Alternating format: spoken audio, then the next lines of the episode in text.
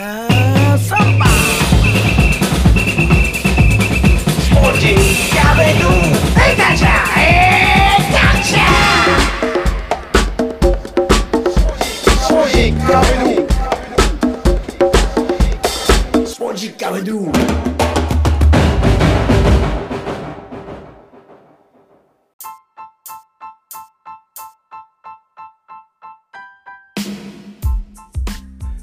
キャビドゥ第143回ナビゲーターの澤田達也です。この番組はセレクター塩の提供でお送りします。さあまずは今回のゲストを紹介する前にナンバー32藤川秀樹さんナンバー129、130佃直樹さんが出場した生き残りレースバックヤードウルトララストサムライスタンディング大会が幕を閉じたようです。舞台は東京の高尾。6706メートルのコース。制限時間60分。早くゴールできれば残った時間はリカバリーに当てられます。その繰り返しの中最後の一人になるまで続けるというバックヤードウルトララストサムライスタンディング。結果は2人にインタビューできる予定になりましたので少々お待ちください。ちなみにこれまでの日本記録は44周。すなわち44時間でした。そこに今大会はプラス10週の54週、そうです、54時間。オープニングから刺激的な内容で失礼いたしました。さて、今回のゲストをご紹介します。こちらも刺激的です。現在、クロアチア一部リーグでプレーしているプロサッカー選手、浦田樹さん。アンダー15からアンダー21まで各世代の日本代表として継続招集されていた23歳の現役選手です。そう、東京オリンピック世代。この肩書きでクロアチア一部、超エリートコースかと思いきや、驚愕のプロサッカーライフを送っていました。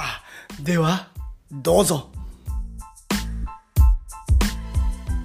中学生の時から、ジェフ市原千葉の下部組織に入団したということを聞いているんですけども、そもそもサッカーは何歳から始められたんですか？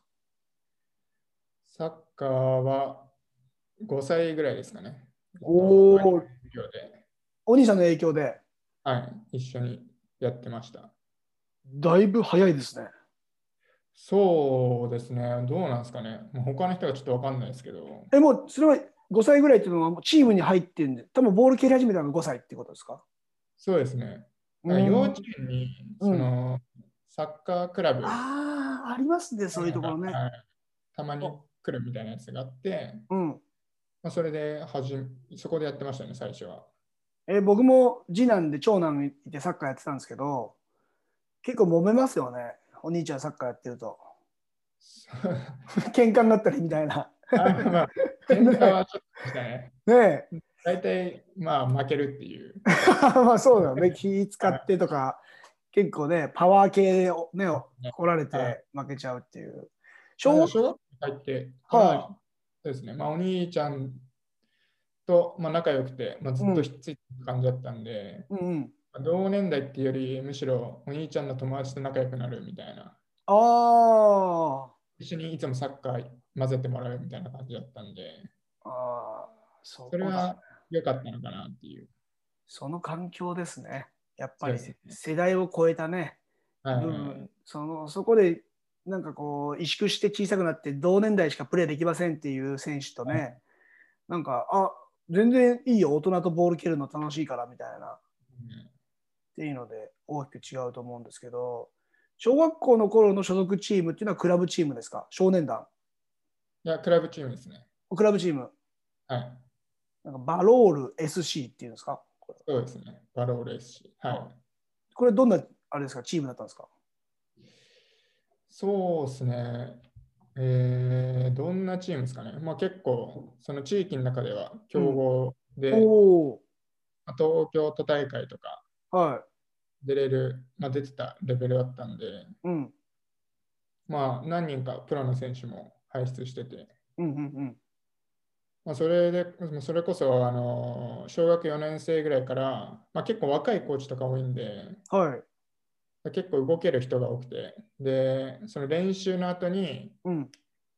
その歩行練習ってなんか、やりたい人はプラスで1ほうほう。時間できるみたいな、へえ。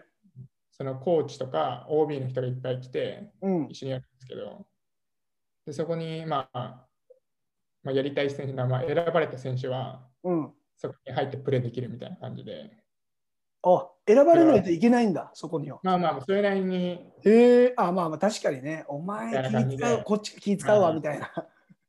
まあ、それでまあ、とりあえず、まあ、そこでやっぱ、大人とそこでプレーできたっていうのは、うん。大きな経験だったなっていうには思いますね。小学校3年でもうリフティング3000回できたっていうのを見たんですけど、そうですね。もうリとにかく。もうずっと一人であの練習がない日も自主練して、そうっすね。いや、まあ、お父さんが熱心だったんで、お父さん熱心なんですか？めちゃ熱心だったんで、もともとボールを蹴ってた人ですか？いや、全然陸上ですね。へえ。どんなことに対していろいろ言われました？そうですね。とりあえず、俺が別に練習したくなくても、はい。お父さんが行くぞみたいな感じで、そっち系ね。はいお父さんが行くぞでついてこいみたいな。はいはいそんな感じで、まあまあ自分もやりたやりたい、まあ、楽しんでましたけど、うんうん。ええすごい毎日一緒に練習してたと思いますね。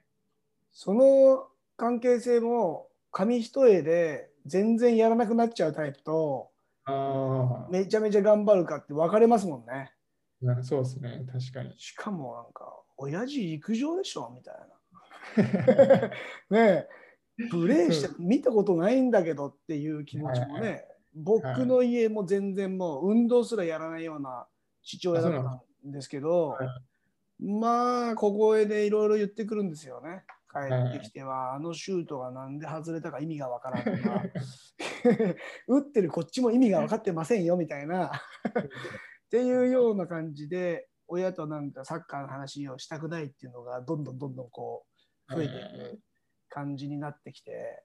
でまああるあるかもしれないですけどなんか俺が見に行くと負けるとか、はいあの誰々がいると勝つとかなんかそんなことも言うじゃないですか。確かに。絶対そんなことないからねっていうのをね声を大にして言いたいんですけどうん。まあ何かこう験担ぎというかねメンタル的に揺さぶられるようなことがたくさんあの小学校の頃はありましたけど あのお父さんはちなみにあのキックオフゴールに対しては結構言ってなかったんですか？いや、そうですね。だから試合中、うるさかったですね。あ試合中にもう言っちゃうんですか？声を外から。なんかいるじゃないですか、観客で。いますよ。はい すごい、めっちゃなんか言ってくる親御さんたちいるじゃないですか。うんうん、まあ人一人ですね。あその中まあ、今はだいぶあれじゃないですか。あの注意されるっていうか、あそうですね言っちゃダメですもんね、はい今ね。はい、ありますけど、うん僕の時代はまだギリギリ大丈夫だった時だったんで、うわーそっち系走れね。走れとか言って。さすが陸上出身ですからね、まず走らせるって。まあ、はいある意味でね、もう現代サッカーをその当時からもう注目して、ね走ってなんぼだぞ、ハードワークみたいな。ね、はい。で、あのーノート、ブログの方を見つけてですね、僕もいろいろそこから情報をもらったんですけど、小学生の頃、上手で有名だった選手たちは、中学、高校で姿を消したっていうフレーズがあって、はいはい。ここもね、僕、ものすごく共感する環境にいまして、うんあれ、浦田さんから見て、なんでですかね、もう昔、すごかったやつが中高で消えていくというか、いやー、なんなんですかね、あれはうん。。燃え尽きちゃうんですかね？まあ、あい周りが上手くなるっていうこともあるかもしれないですけどね。はいはい。まあ、一つは、まあ、やっぱフィジカル的な、うんその、向上が早かった選手たちはまあ活躍できるっていう、できてたっていうのはありますし、はいはいはい。まあ、あとは、なんですかね。わかんないですね。でもね、あれですもんね、気がついたらいなかったとか、はいはいはいやっぱり会話の中でも、どんどんどんどんこう、ね、自分の世代が、年齢が上に行けば行くほど、情報から消えてきますもんね。はいそうですうね。んそういうのはやっぱりどの地域でもね、あのいつの時代もあるもんなんだなと思うんですが、そんな浦田さんはあの各世代での、まあ、日本代表経験、アンダーでの、えー代表招集があるんですけども、これ初めて呼ばれたのは何歳の時ですか？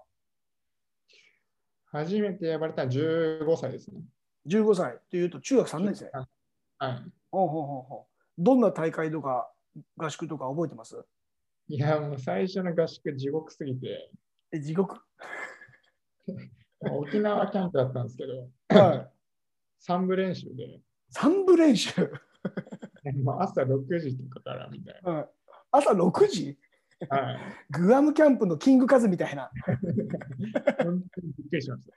ええそれはもうじゃあ、あれですね、合宿として結。構たくさん呼ばれて、ふるい落とすというか、試されるというか、そうですね。でもその後も各世代のその代表、継続して招集されていってるんですが、まあ、どちらかというと、エリートコースで、そうです。はい。うん、何歳の、あの代、アンダーまで呼ばれてました、結果的に。アンダー21ですかね。だから21っていうと、で、僕、ちょっと年齢いろいろ調べたら、東京オリンピック世代に一応入るんですか？そうですね。じゃあもう周りがこうざわざわこうね、それこそ今回延期になってますけども、はいまあ、えーどれかというと？2年、3年前ぐらいからオリンピック世代、オリンピック世代とはい。言われていましたけども、どうでした？そのオリンピックというフレーズを聞きながら現役プレーをしているときは。そうですね。まあ、まあ、オリンピックは常に意識してましたけど、なかなかうん。チーム自体で結果が出なかったんで、はい。まあ、チームの中で結果を出す、まず、プレーしっかりしないといけないなっていう考えしかなかったですね、当時は。うんうんうんうんあの所属チームと代表でのポジションってのは一緒なんですか？そうですね、まあ、基本的に一緒ですね。まあ、森保さんになってからは、5バック、あ、3バック、まあ、ウィングバックうん。になりますけど、まあ、はい基本的には左のサイドバックかウィングバックになりますね。あの自分のプレーのあのストロングポイントというか、よく周りから評価されるところはどんなところですか？まあ、やっぱ左足のキックの部分、まあ、セットプレーとか、ああ、クロスとか。クロスね。はい。結構重要ですよね。その精度、タイミング、全然合わない選手とかいるじゃないですか。僕、フォワード出身なんで、はい、だから、あの、まあ、こいつ、本当すぐ出ちゃうな、みたいな。本当に、どこ蹴ってんだろうみたいなやつとか、はでも、あれを、こう、合わせられるっていうだけで、ちょっとセンス、わかるじゃないですか。あ、分かってるな、みたいな。まさに、そのポジショニングを、まあ、担っていたと。はい。いうことで、はあ、じゃあその、まあ、ジェフの下部組織から、えージェフのトップチーム昇格という展開でまさにこうフィールドが、まあ、今まではね学生として、えージュニアユースユースという部分でいたところから、まあ、トップに昇格してものすごく、まあ、意識されることも変わってきたと思うんですけども、えーほとんどでもレンタルで外に出ちゃってるんですよね。そうですね。基本的にあんまりいなかったですね、ジェフには。その当時、ジェフ昇格した時には、チームはどんな状況でした？市原は。えー、どうでしたかね。まあやっぱ、ジェフお金あるんで、うん、まあ、お金あるお金あるんですか？お金ありますね。やっぱ、スポンサーが大きいんで、はいはいはい。まあ、JR さんとうんうんうん。うん。さん、はか、はいい、。藤井さん、は多分。はい。なんで、結構有名な選手っていうか、い。うんうん。いました？う J1 の選手とかはやっぱ多かったですね。ーん。まあ、ユースの時からトップチームで練習したっていうこともあったんですか？あありましたね。ありました？の時は基本的にトップ行ってましたね。あのユーストップの時の、まあ、監督、ジェフのその当時の監督って誰でした？えユースですか？あトップチームの。あトップチームは、えっと、関塚さんあと、関塚さんね。はいはい。あと、誰だろう？あんまいなかったんで、あの、基本関塚さんですね。ああ。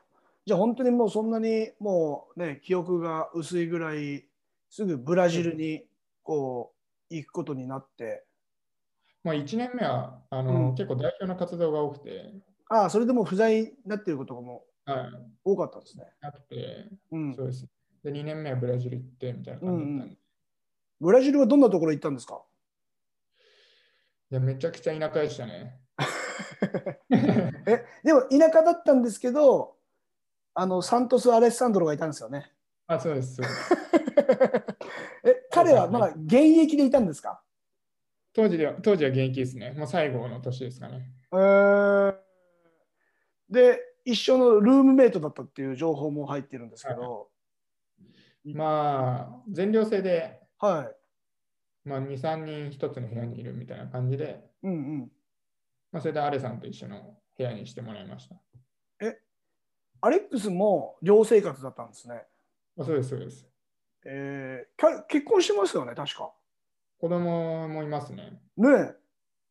そんなまあ中も車で2、3時間か、ん2、2 3時間かな、う、うんうん。一かけて行くと、アレさんの家があって、はあはあは家族もそこにいたんで、まあ、たまにあ遊びに行かせてもらったり。えーでもね、日本語、ポルトガル語喋れる人が、しかもね、こういろんな経験してきた、うんね、サントス選手なんで、心強いですもんね。いやー、だいぶ心強かったですね。ねいなかったら結構やばかったです。やばかったですか？え、何なんだよ、この、本当キングカズがなんか書いた本と同じだな、みたいな。す同じベッドじゃねえかなっていうぐらい、もう、どの写真も同じように見えてきますよね、ブラジルの寮って。はい。本当。日本幸せ。グラウンドボコボコだし、みたいな。はいはい。もう雑草でしたね。だそうですよね。まあ練習着ボロボロだし、みたいな。あれは、食事はどうでした？合いました？食事は、そうですね。まあ、別に特に嫌いなものもないんで、うん。全然問題なかったですね。おーあの、パナマ州の一部のチームということで、はい。ああれはどうやって読むんですか？あの読み方は。PSTC。PSTC。はい。ああ、なるほど。もうそのままですね、じゃあね。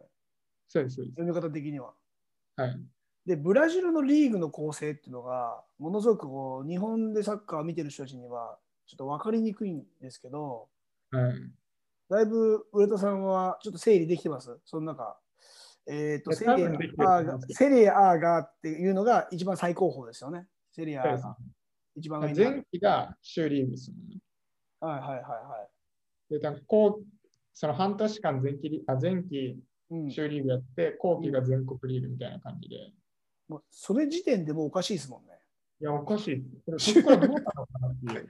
アルゼンチンですね、前期後期同じチームと対戦するんですけど、前期と後期で違うチームというか、州のチームが全国のチームと対戦できるっていう仕組みっていうことですもんね。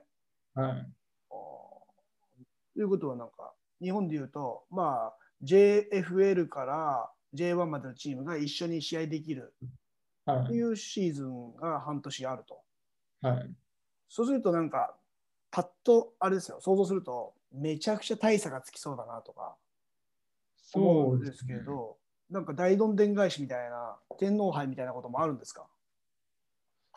まあ、でもそん、まあ、勝てなかったですけど、そこまでボコボコにやられるっていうイメージはなかったう。んえーまあでも自分たちのそのホームスタジアムとかに有名なチームの選手が来たりするっていうのはちょっと町おこしというか盛り上がりそうですよね、はい。そこに関してはね。ねチ,、まあ、チーム数が多いからそういうふうになっちゃってるんですかねブラジルに関しては。そうですね。まあでもその分やっぱチャンスはあるのかなっていう。あそうかそうか。はい。まあ世界中どこに行ってもブラジル人いますもんね、そうですね。ね。恐ろしいぐらい、なんかポルトガル語喋れば絶対チームメイトどっかいますもんね。まあそうですね。ねえ。え今はちょっとないですけどね、僕のチーム。えいないんですか、今？いないですね。珍しい。い。はい。えー逆に怪しくないですか？ブラジル人いないと。クロアチア少ないのかもしれないです。クロアチア自体、なんか外国人のイメージないですもんね。まあそうですね。まあチームにもうんコロンビア人と、はい。まあ1ヶ月前までイラン人がいて、イラン人？へえ。まああとはまあそうですね。それぐらいですかね。うーんそのブラジルからジェフに一回戻ります。で、再びレンタルで FC 琉球とはい。いう形になってるんですけども、当時の FC 琉球っていうのは J3 でしたか？えーはい。沖縄での生活どうでした、沖縄の生活は、うん、そうですね。暑かったですね。間違いないでしょうね。でも、はい。その、すごいよくしてくれる居酒屋さんみたいなのがあって、はいはいはいはい。で、そのジェフから中村京がって同期の選手と一緒に行ったんですけど、はいはいはいはい。それ一緒に、あれですよね、トップチーム昇格した。はいはい。あそうですうんうんで一緒に暮らしてて、はい。でまあ、いろいろつながりがあって、その居酒屋さん紹介してもらって、うん。で、なんか毎毎晩、うん昼昼もか。なんかもうご飯食べさせてあげるみたいな感じで。はいああ、もうここよっつって。はい。でも本当、めちゃくちゃ美味しい料理を出してくれてたんで、ああ、J リーガーあるあるだな、これ。そうですね。うん。だから、その町の人とも知り合ったりみたいな感うん。うじで、よかわっ、たです。J リーガーあるあるですね。僕が福岡に仕事で住んでた頃に、同はい同級生が中原井っていうのがアビスパにいた選手なんですけど、はいお店一緒に行ったらもう全く同じようにもういつものみたいな。いつものみたいな感じ はでい、で、入ってきたお客さん、みんな友達みたいな。だからね、あの違った地域から来ると、そういうふうにあれですもんね、コミュニティとして、はい、はいまあ、対してね、他の店開拓しようなんて思わないですもんね。めめんどくさいし、はい。ええ。まさにその沖縄から今度は福岡県。はい。北九州、ギラバンツに再びレンタルという、はいこれもう相当何かやらかしたんじゃないかっていうプロフィールですもんね。そうですね大体結構言われますね。言われるでしょ。僕もなんか肩書き見てて、いやー、これ相当な大物だなって。で、しかも、ね、1年おきぐらいに移動してるから、うんうん、この若さで何チーム行ったのみたいな感じで。そうそうそうそう、年齢がね、まだ23歳という若さなのに、もうチームプロフィールが相当厚くなってきてるから、そうですね。でそこで僕もね、もうどうしてもインタビューしたいっていうふうに、こう、燃えちゃったんですけど、変態を探すのが好きなんで。でもこのイラバンツ北九州も当時 J3 でそうですね。相当大変な時期だったっていう、はい。勝てなくて。ね。勝てなかったです。2年目は特に。うん。でもようやくこう試合に出場する時間も増えてきてて、で、まあ、完全移籍という流れになっていったんですけど、まあ、福岡自体、あれですもんね、住みやすくて、ものすごい最高ですね。うん、居心地が全然関東とは違うと思うので、はい。その時はもうスタジアムはあれですか、今と同じスタジアムですか？そうですね。あの海の横の。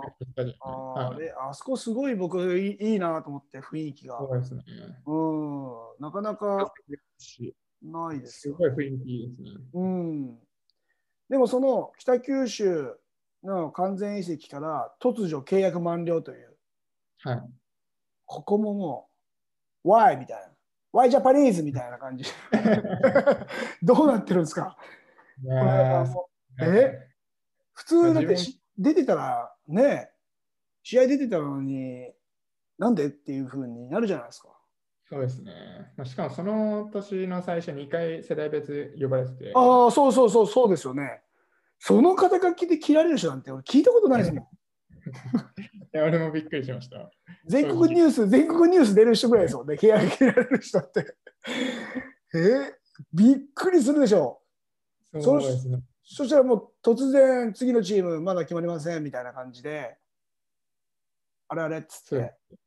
はで、しかもしばらく福岡の平尾でコンディション調整してたじゃないですか。い。はいはい。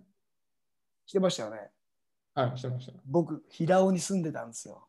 マジっすか？はい、スーパーサニー あるわ。ありますよね。はい。一本堂の向かいのああ、そうそうそうそうそうそうそうです。僕あの辺のちょっとマンションに住んでて、で、まあその時はラジオの仕事で向こうに住み込みで行ってたんですけど、もう平尾っていうキーワードがこう出てきた時に、あれ？まさかの繋がっちゃったかなこれ。えあそこわかります？整骨院。あ、整骨院に行ってたんですか？もう本当にまさに直で。なんかそう1階が整骨院で、整骨院なのかな、なんか治療院で、2階がジムになってて、おーでも僕もだいぶ前なんで、はい。でもサニーだけは変わらないっていうのでね。もうあのサニーらへんなんですよ。え？サニーらへんです。あ、サニー、やっぱ、でもしゅ、まあね、あそこはもう平尾の顔みたいな、相当マニアなね、トークですけど、はいでもあれですよ、あの、タモリさん、あの辺にもともと、あの、ご出身で。えー、そうなんですね。はい、はい。だからいつも僕言われたときに、タモリさんがここから出たのか、っつって、思い描きながら住んでましたけど、そんななんかね、ちょっと懐かしいお話も聞けたんですが、ただ状況は、もう次のオファーどこかっていうのをこう待つような状況が続いていたんですよね。はい、そうですね。あれだけ、まあ、アンダー、ね、世代も呼ばれている中で、いい話の条件のチームが出てこなくて、そこで突如、ウクライナ、はい。来ましたね、変態ロード。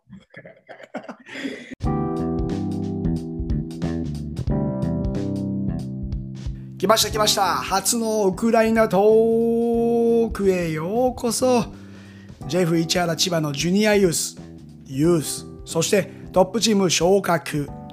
アンダー15からアンダー21まで各世代の日本代表に招集され続けていた浦田樹さん。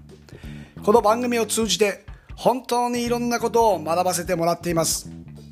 親の立場だったりサッカーをしている環境と交わる立場であったり純粋に多くの方たちに同じように情報共有できればと思い続けているんですが声で聞くことで働く脳があり本では感じられない当事者の声のトーンから感じることができる情景人間性そして変化など表舞台と裏舞台。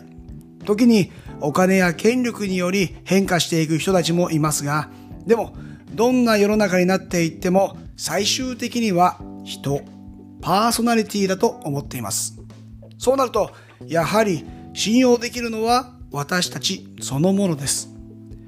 人の評価に便乗するだけではなく本物と偽物を見極める力をつけていかなければなりません。浦田いつき23歳という年齢であれだけのキャリアと今に至るリアルを体験できたことは彼にとって何者にも代え難い財産となっていくでしょう。ここからは話題はさらに成長させていくんです。エピソード2もお楽しみに。